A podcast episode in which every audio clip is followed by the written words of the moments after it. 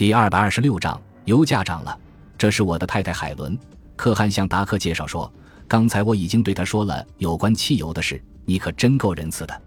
当然，我很乐意为你们效劳。”达克笑着说：“那么，你们还要再买一加仑汽油吗？”“是的，我们想再买一加仑汽油。”可汗太太说：“这次我们带了足够的钱。”“好，不过我有言在先，油价又涨了。”现在一加仑汽油六十五元了，你刚才已经买了一个瓶子来装油，所以那六元钱你现在省下了。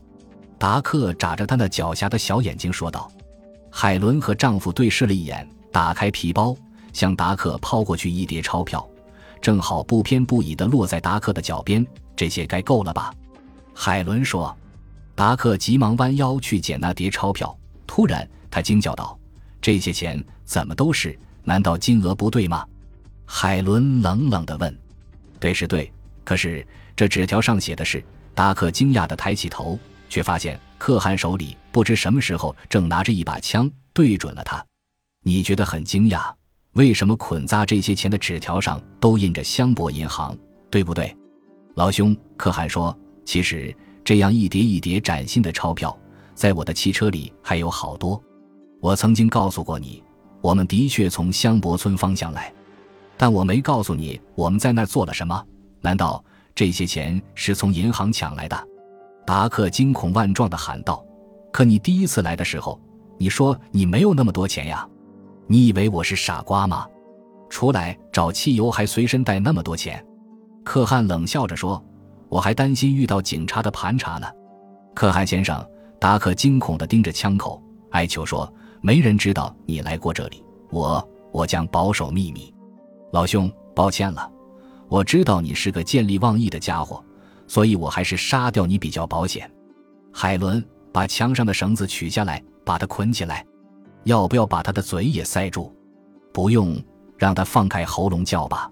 刚才他亲口对我说，至少在两天之内不会有人经过这里。当人们发现他时，我们早就走远了。说话间，达克已经被海伦给牢牢地捆在椅子上了，他的双手被捆在椅子的扶手上，他的双脚也被分开捆在椅子腿间的横档上。如果没有人帮助，他绝对无法脱身。好了，现在我们该加油了。可汗冲着他说：“放心吧，我们就加两加仑汽油，绝不多加。”这是为什么？达克不解地问。你先前向我们提起过附近有一个飞机场，其实我们早就知道那里。当我们抢劫银行成功以后，我的一位驾驶员朋友会在那里等我们。我们将乘坐飞机离开山区，所以我们的目标就是赶到机场与那位朋友会合。可汗说：“可惜你居然忘记了加足够的汽油。”海伦嘲弄他说：“对，所以我们的汽车在半路上抛锚了。”当时，如果你肯给我两加仑汽油，我们就直接前往机场了，也不必再回到你这儿来了。但是你太贪心了，所以我们不得不开车返回你这里，再加一些汽油。哦，我突然想起一件事，也许你通过收音机听到银行被抢劫的消息了吧？不不，我发誓，我什么也没有听到。达克用颤抖的声音说：“我这儿没有收音机。”哈哈，老兄。你的话，我现在可不敢相信了，只好委屈你了。很快，可汗和海伦将汽车加满了油。他们在走出屋子之前，又仔细地检查了一遍绳索，看看是否牢牢地绑住了他们的俘虏。可汗先生，达克大叫道：“这山里很冷。”我知道，怎么了？炉子里的火只能燃几个小时，如果炉火熄灭了，这屋子里的温度会降到零度以下。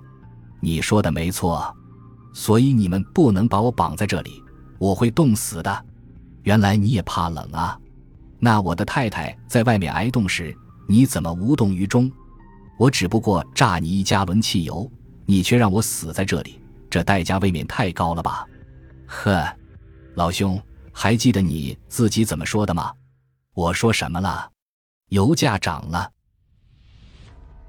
感谢您的收听。喜欢别忘了订阅加关注，主页有更多精彩内容。